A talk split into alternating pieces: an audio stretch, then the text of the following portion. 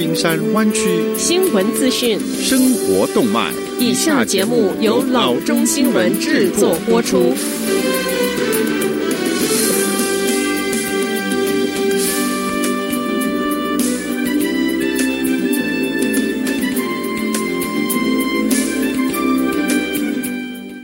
各位听众，大家好，欢迎来到老中广播电台的节目，我是君君。我们首先来关注今天的旧金山湾区地方消息。在加州新冠病毒的病例数创下单日新高之后，Apple 暂时关闭了加州所有的五十三家门店。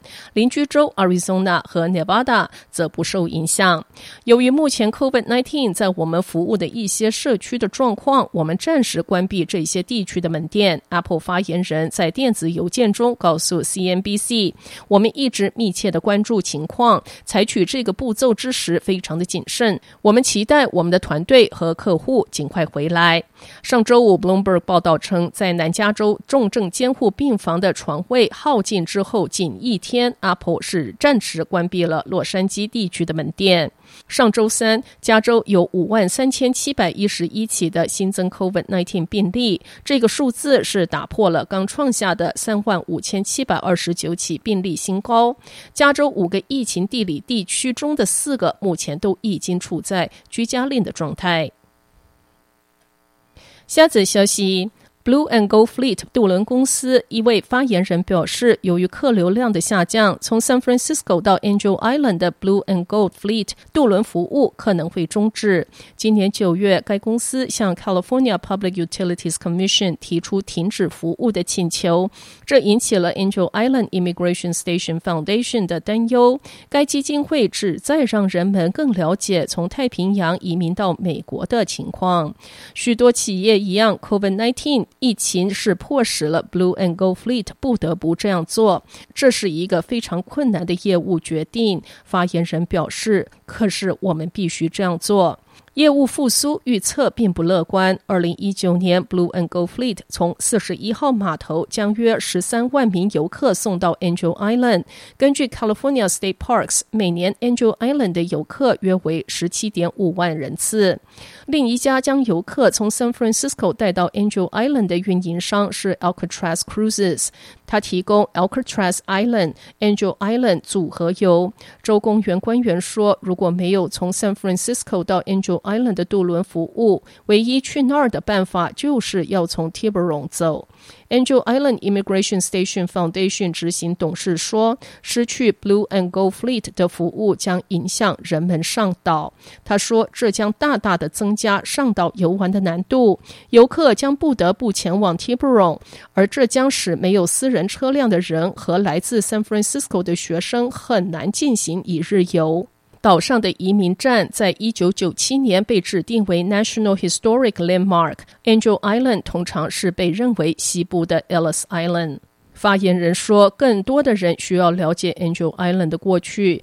一九一零年至一九四零年的三十年期间，他一直是拘留和审问亚洲移民的移民站。根据该基金会，这个移民站是为执行 Chinese Exclusion Act of 1882（ 一八八二年排华法案）和其他移民政策而设立的。来自八十个不同国家的五十多万人曾在 Angel Island 被拘押。在投入一千一百万之后，岛上一所医院已被改。建成博物馆。发言人表示，这座博物馆将于明年开放。它有岛上排斥移民政策的展品，重点介绍移民贡献。我们绝对不希望服务结束。发言人表示，他说这可能包括开设其他路线，或者是缩减服务的天数。缺乏服务会危及这个具有历史意义的遗址。为了恢复这一座遗址，已花了四十年和四千万元。下次消息，总部在 San Francisco 的 Uber 宣布，他将要为需要到 COVID-19 疫苗接种注射疫苗的人提供一千万次免费或打折的乘车服务。这是 Uber 第二次承诺为有需要的人提供一千万次免费或打折乘车服务。在疫情刚开始之时，Uber 便已经为全球医疗工作者、老年人和其他需要帮助的人提供乘车和食品运送的服务。Uber 正与 National Urban League、Morehouse School of Medicine 和 National Action Network 合作，启动现在这一项工作。这些组织都是与受到新冠病毒疫情严重影响的有色人种社区有着深厚的联系。Uber 表示，他将为第一和第二批疫苗预约提供便利。